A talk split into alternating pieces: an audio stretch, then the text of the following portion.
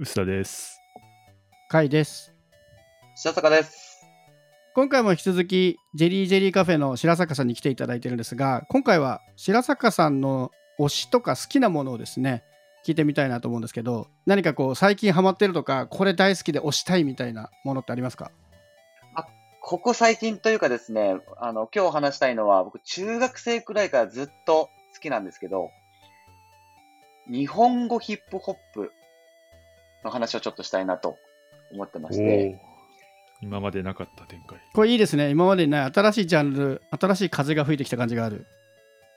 結構、あの、僕も IT 業界の知り合いとかも多いんですけど、結構 IT 業界でヒップホップ、ラップ好きな人多いんですよ。へえ、知らないえ意ですか？外。あ、でも全然。あのサイあのサイバーの藤田さん。サイバーエージェントの藤田さんとか、あそうなの？初めて聞いた。大好きでへす。大好きですよ。だし、あの、それこそ、イエイリさんとかも。えなるほど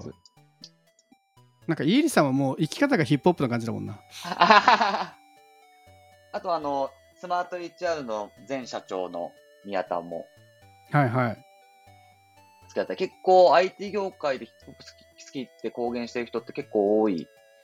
とは思っていて、僕も中学ぐらいからですね、ずーっとヒップホップを、えーまあ、聞いてるんですけど、まあ、改めて、やっぱその、まあ海外のヒップホップもいいんですけど、日本ならではのヒップホップの良さってやっぱりあるなと思っていて、カイさんも最近ちょっとヒップホップかじり出してません？あそうですね。結果かじってますね。あの BE:FIRST というアーティストに目覚めて、はいはいはいはい。まあね、そこの事務所の社長がスカイハイっていう日本語ヒップホップのラッパーなので、まあその事務所絡みでその事務所所属しているノベルコアっていうヒップホップとかね、うん。聞いたりはしますね。そうなんですよ。結構そういうノベルコアとかスカイハイとかのそのキラキラ系ヒップホップ、ちゃんとスキルもあるけど、あのそんなになんだろう、アンダーグラウンドじゃないというか、ヒップホップというと、どっちかっていうとね、あの、ギャングというか、ちょっとヤンキーっぽい感じの、えー入れ墨みたいなイメージがあるかなと思うんですけど、そういうね、キラキラのしっかり、しかもラップもうまいみたいな、えラップも、ここ、ちょっと市民権を昔よりは得てきてるかなと思ってるんですよ。僕そういう意味では、うんうん、あの確かに最近すごいラップを聴くようになってというよりも普通の曲にラップが入ってるのが当たり前みたいな感じが多いじゃないですか、うんうんうんうんもう J−POP もそうですね、そうですね。そうなんだけどその中学校の頃にハマったラップっていうのが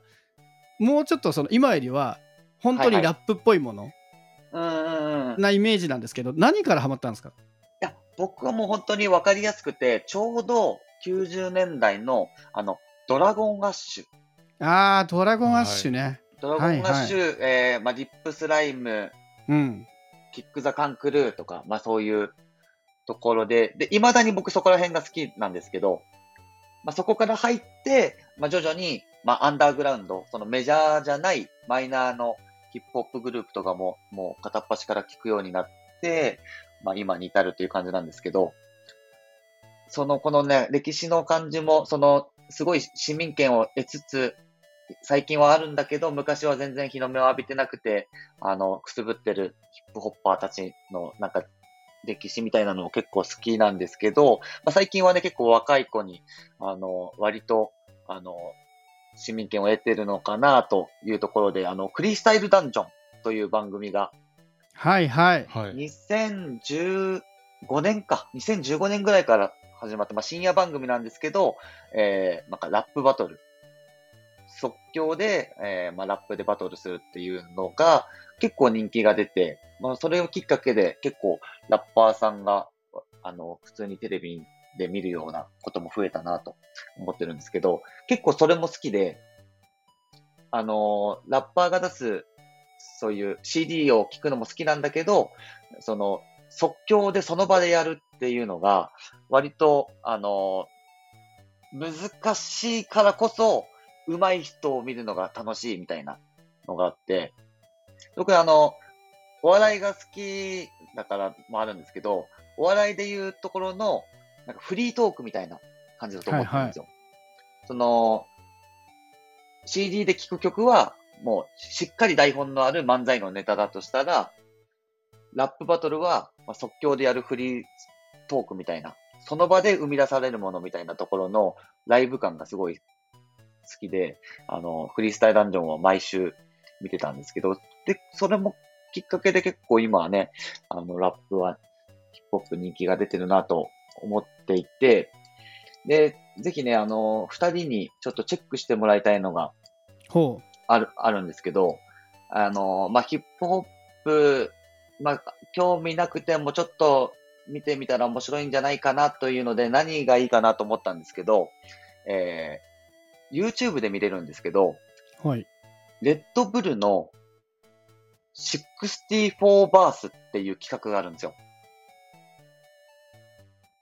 64バース。しレッドブルの64バースっていう64小節っていう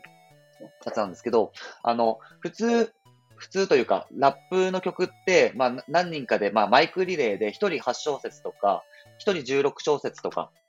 で、順番こにやっていくのが多いんですね。うんうん。で、まあ、サビが入って、また16小節やってとかで、まあ、ちょっと区切りがあるんですけど、この64バースっていうのは、あの、ファーストテイクってわかります？はい。はいはい。あれのヒップホップ版、もう一本撮り64小節っていう、もうサビもない、サビもなくて、ひたすらしラップを64小節するというのが、あの、結構濃いコンテンツでして、例えばあの、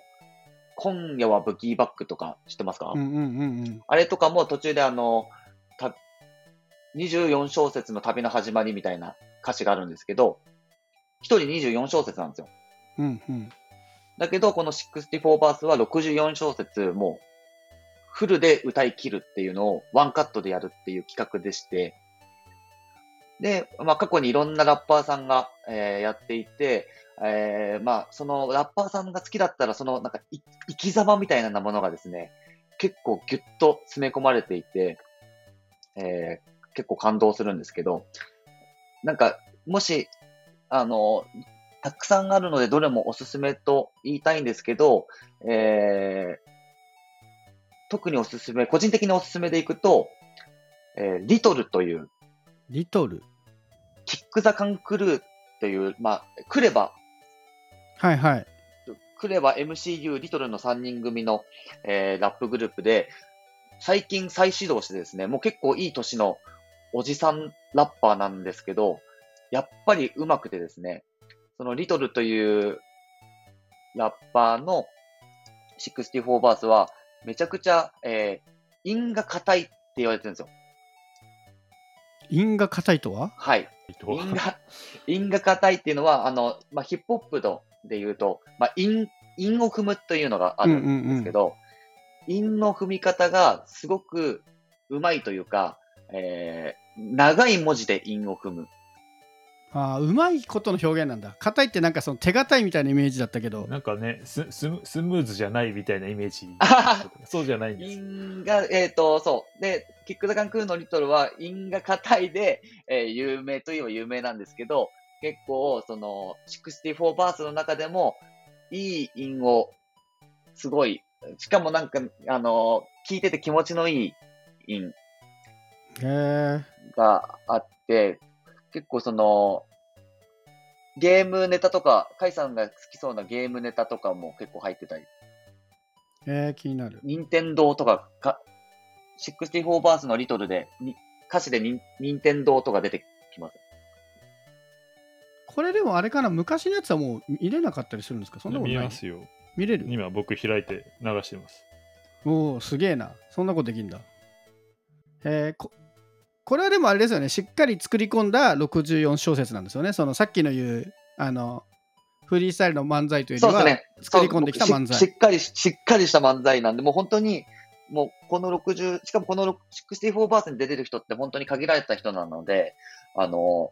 ここになんかラップ人生をかけてるみたいなところもあって、そういう背景もあって結構熱い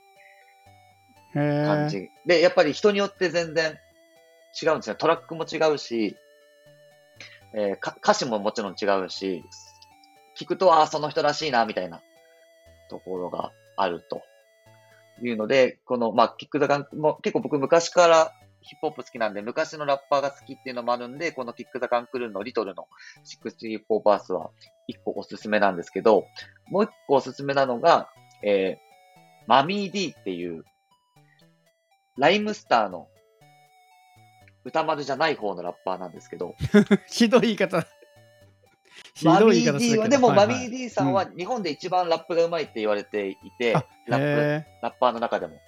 その、えーもうそれもおおじさんのラッパーではあるんだけど、未だにぜ現役だなっていうのが64バースの、えーマミー D さんのやつで、それが結構僕は感感動した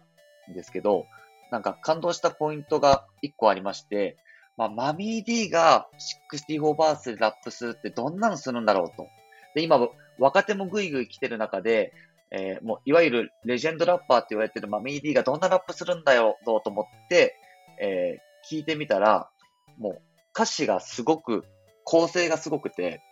えー普通64バースって今までやってきたラッパーさんは、もうただ自分のスキルを64小節で見せつけるっていうのを、まあ、メインでやってたんですけど、マミー D さんはこれやられたと思ったんですけど、8小節ずつ区切ってるんですけど、8小節の終わりの時に、ね、それが8歳とか言うんですよ。うんうん。これ、あの、YouTube の方で、あの、概要に歌詞も載ってるんで全部見れるんですけど、で、16小節の終わりの時に、なんかじゅ16とか言って、数字を、小説の数字をちょっとちょいちょい入れてくるんですよ。で、どういうことだろうと思って、えー聞いてると、歌詞の内容がですね、生まれてから64歳になるまでの自伝になってるんですよ。え、じゃあご本人も64歳ってことなんですか？いや、64じゃ,、ないえーじゃないんですけど、その、先、64まあで、60になったらこういうそうで俺で。いるみたいな。ああ、なるほど。っていう構成になってて、えー、まあ、個人的にめちゃくちゃ好きなラッパーさんというのもあって、めちゃくちゃ鳥肌が立って、そのアプローチしたラッパー初めてだなと思って。で、ちゃんと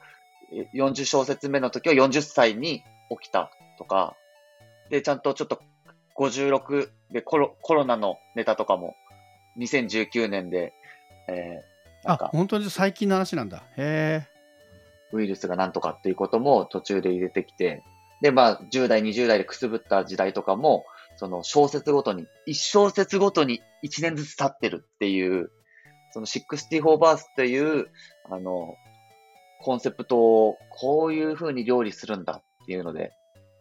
感動した。へえ。これはちょっとね、ぜひ、あの、ヒップホップ詳しくない人でも、ちょっと。で、やっぱりその、ライムスターっていうラップグループは本当に2、30年前からやってるグループなんですけど、まあ、最近ね、あの、歌丸さんとかはカイさんも、あの、うんご存知だと思うん映画評論家としてね。はい。映画評論家としてね。でもやっぱりその、ラッパーとしてはやっぱり本当にレジェンド中のレジェンドなんで、なるほどねう。まいんですよね。で今やっぱ20代のラッパーがぐいぐい、あの、出てきてるはいるんですけど、こういう昔から活躍してるラッパーたちが未だにこう全盛期でや、としてやってるっていうところが結構生き方としてかっこいいなと思って。なるほどな。僕、そういう意味では、まあ、ラップ自体、日本語のラップは正直最初全然好きじゃなかったんですよ。で、最近、割と聞くようになったのは、僕の中でのイメージの大きな違いとしては、最近のラップはもう歌になってきたなっていう。はい歌はいうはい、はいまい人多いです。よね。そうですね。結構メロディアスなラップというか、あの、なんか歌い方の、ラップの仕方のことをフローって言うんですけど、なんかフローがちょっと、あの、メロディアス、ちょっと歌が上手い感じを出してきてる。特に最近だとあの、ね、 Creepy Nuts のライン、あ R 指定とか、その歌えるラッパーみたいな。これもね、結構、あの、派閥、派閥があるというか、うんうん。本当にゴリゴリに好きな人は歌ってほしくなかったりするんですよ。はあ、難しい。ラップだけでやってくれみたいな、サビで急に歌い出すなみたいな、なるほどね。みたいなのもあったりするんで、まあこれはね、好みが分かれたりするところもあるところですけど。まあ、そういう意味では、歌のように綺麗な日本語ラップは好きですね。そのリズム感はすごいラップなんだけどその歌のように聞こえる。で別に歌ってるわけじゃないっていう Creepy Nuts とか僕はそういう意味では結構好きですね。で Creepy Nuts すごいラップうまいなってその結構 R 指定とかが結構小ネタやるじゃないですか。即興で作ったりもするし。バラエティーもバンバン出るし。技術力すごいなって思うんだけど普通に歌った時にあこの人いい声してるなっていう。歌うまいなっていううまいっすよね。そっちかなだから昔日本語ラップヒップホップみたいなのがすごい出てきた頃ってちょっとそのリズム感を崩すというか歌のリズムじゃなくてこう本来歌で歌うべきところに日本語が詰め込まれてるみたいな、うんうんうんうん。なんかその感じがちょっと苦手で僕はちょっと遠巻きにしてたんですけど、そこがなるほどね。最近ただそれがきっと違うんでしょうねヒップホップが好きだった人からするとそんなにフローにするなみたいなことなのかもしれないけどそうですね。なんかう、歌わなくてもいいのになと思うことも、僕も正直たまにありますね。結構、 Creepy Nuts の曲も、あの、歌少なめの曲の方が好きだったりします。あとそういう意味ではあれですね僕がその日本語ヒップホップを割と肯定的になった一つの理由は Creepy Nuts は結構影響が大きくてうんうんうん。ででももう一個あったのがはいはい。もうこれ多分あのすぐ分かると思うんですけど漫画ですね。漫画？あ漫画の影響。はい。の、お嬢様のやつ？お嬢様ラップ。あれの影響は僕の中ではすごい大きかったです。あの「めぐみの大悟」とかを書いてるあの作者があのラップ漫画書いてるんですよね。チェンジっていう。チェンジでしょ？チェンジチェンジ。ね。正直ね舐めてかかって読んでたんですよいやいやお嬢様ラップってもうなんかキャッチーなんできたなと思ってたんですけどこうなんかもう読み終わった時にちょっと感動しましたね。で僕の感動ポイントはこれもうね残念ながら打ち切りなのかな。あの途中で終わ4巻か5巻ぐらいで終わっちゃってるんですけどあの日本語ラップは実は日本の古き良き文化を引き継いでるみたいな話があって。はいはい。あの要は日本人も昔は歌でバトルしてたじゃんっていうその五七五を歌ってそれに対して77を返してくるっていうのをその場でやるっていうラップバトル昔からやってたんだから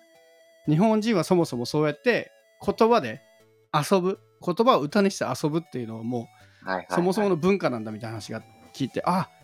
なるほどねってちょっとそこでね結構感動したんですよね。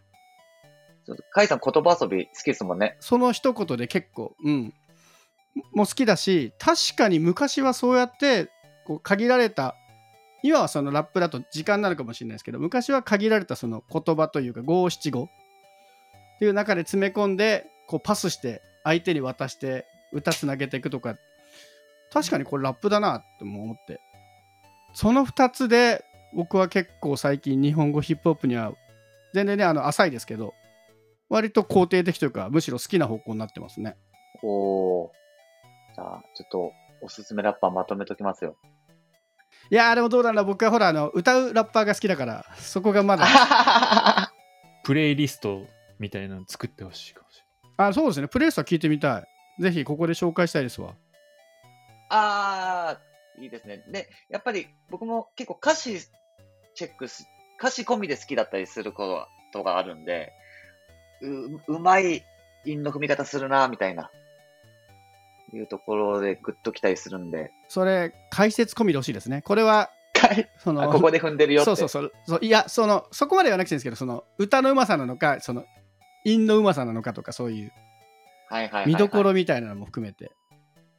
ちょっとまとめときます。うんちょっとぜひお願いします。えじゃあ昔のヒップホップの方が好きなんですか？そう最近のおすすめはそんなにないです？えっ、と、まあ、最近だと、あの、パン、パンピーっていうれない。ラッパーがすごい好き。吉田さん知ってんの？あれでしょあのさ、この間、1年ぐらい前にやってたドラマとかもやってる。どれだろう。あの、最近だと、オットタクシーの主題歌歌ってる。あーはいはいはいあれそうかこの人たちなんだあと、え結構トラックメーカー、作曲家としても有名だったりするんで、トラックメーカーとして、あの、水曜日のダウンタウンとかの最初のオープニングテーマとかあやってます。へえあれもなんだ結構なんか、耳心地のいい曲を作ってるパンピーが最近はおすおすすめというか、押していて、でもやっぱりその、まあ、さっきのライムスターだってキック・ザ・カンクルーが未だに現役で新しい曲とか出してるのは、最近キック・ザ・カンクルーがまた新しいアルバムを出したんですけど、やっぱなんか、あの、昔の良さも残しつつ、なんか今風のラップっていうのがあって、へえ。ちょっと高速ラップ、高速ラップ、ちょっと若手がやりがちな高速ラップを、今のキック・ザ・カンクルーがやるみたいなのが結構グッときちゃってますね。確かに最近はそのヒップホップだけじゃなくて全体的に高速ですよね。歌も高速だし。いや、そうなんですよね。やっぱ早口がかっこいいみたいな風潮もあったり、あと、その、そのリズムの乗り方とかが、ちょっとトレンドがやっぱりあったりするんで、それを昔のキック・ザ・カンクルーで絶対やらないようなラップの仕方とかを最近、今のキック・ザ・カンクルーがやってるのとかを見て、うわ、ちゃんとし、ちゃんと進化してるみたいなのが、ちょっと感動。あと、結構コラボとかもしてて、あの、岡村康之、うん。わわかります？かりますわかります。はいと一緒に曲やったりとかしてるんですけど、そういうコラボレーションとかも結構聞いてると楽しいですね。えそういう意味だとそのあんまり日本語ヒップホップとかそういうのに全然興味ない人にえでもこれも日本語ヒップホップの人たちですよみたいななんかあります？例えばその今の水曜日のダウンタウン実はそうだぞとかオードタクシーのこれそうだぞみたいな、それで言うと、やっぱりまだまだメジャーどころで見ることってあんまないのかなうーん、やっぱりでも、スカイハイとかがいいのかもと思っちゃいますね。そうなんですかね。僕はなんだろう。BE:FIRST 好きだからこそのスカイハイなんでちょっとそこが客観的に見れてない気がするんであれですけど。うん、やっぱ入りやすいというか、あの、シンプルにラップかっこいいってなるじゃないですか、 SKY-HI、BE:FIRST は。なんで、まあそこから、まあ、いわゆるラップって結構なんだろうな、あの、ラップ好きからすると、アイドルラップってちょっと揶揄されたりする。はいはいはいはいあの、結構ジャニーズがすぐラップするみたいな。でうんでもサクラップみたいなねあの、嵐の桜井くんとかはめちゃくちゃ上手なんですけど、そういう J-POP でそういうアイドルがラップすぐしちゃうよね、みたいな感じで、揶揄されたりすることもあるんですけど、その中でも、えー、まあ、スカイハイとか BE:FIRST は、やっぱり本物のラッパー、あの、一流ラッパーがやってるグループっていうのもあって、まあ、ノベルコアもそうですけど、その、ラップとして、あの、認めざるを得ないというか、アイドルラップだよね、みたいな、アイドルラップだね、笑い、みたいな感じじゃないんですよね。ちゃんと、ちゃんといいラップなんで、そっから入るのはいいかなっていうふうに思なるほどね。これね、多分僕が BE:FIRST の回で話してる気もするんですけど、もともとスカイハイはね、トリプル a っていう、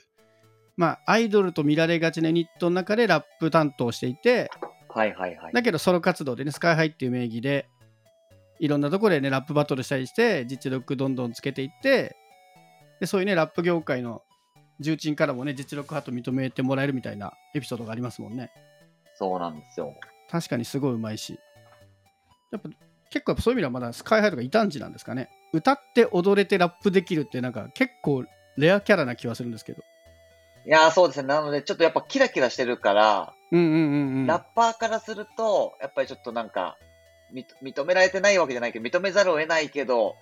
なんかいけすかんみたいなには思われてるかもしれないですね。人もいるかもしれないですね。なるほどね。そう、やっぱりその、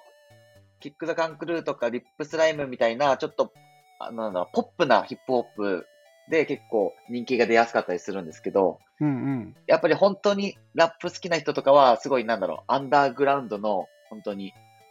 ムキムキマッチョみたいなイメージ、あの、よくあるヒップホップのイメージのグループとかも、やっぱり、それはそれでかっこいいんで、そういうのもね、ちょっと、あの、結構沼、沼というか、いろんなタイプのラッパーを聞くのは楽しいかなと思います。なるほど。えーじゃあこれはもうプレイリストがすごい楽しみですね。そうですね。な結構64バースは割と、あの、お面白いですね。まあ、ラッパーが好きだから楽しいもあるんですけど、その64小節に、その、ラップ、ラッパー人生を詰め込んだみたいなので、その普通に出す曲とはちょっと違う。っていうところで結構、同じ64小節でも全然アプローチが違うのが楽しい。うん、これはちょっと面白そう。聞いてみます。ぜひ。うん、これちょっと番組のリンクにも貼っておくんで、あと、あの、わ配信までに間に合えば、白坂さんのおすすめプレイリストも一緒に貼っておくので、まとめ、はいまとめておきます。はい。ぜひ、あの、感想も、この番組でもいいし、白坂さんの方でもいいので、お送りください聞きたですね。感想聞きたい。ね、感想聞きたいですよね。うちの番組は、あの、感想が来ないポッドキャストですごい有名なので、はい。一部から。隙がなさすぎてか、コメントがしにくいらしいです。はい。いや、でもね、今までちょっと全然興味なかった人が、これきっかけで聞いてみて、ありだったのか、やっぱなしだったのかはちょっと気になるところですね。そうですね。とりあえず、あの、僕は、じゃあ、ツイッターアカウントに感想を言いに行きます。怖えな。はい。じゃあぜひ皆さんも、あの、今回のポッドキャストで興味出たら聞いてみてください。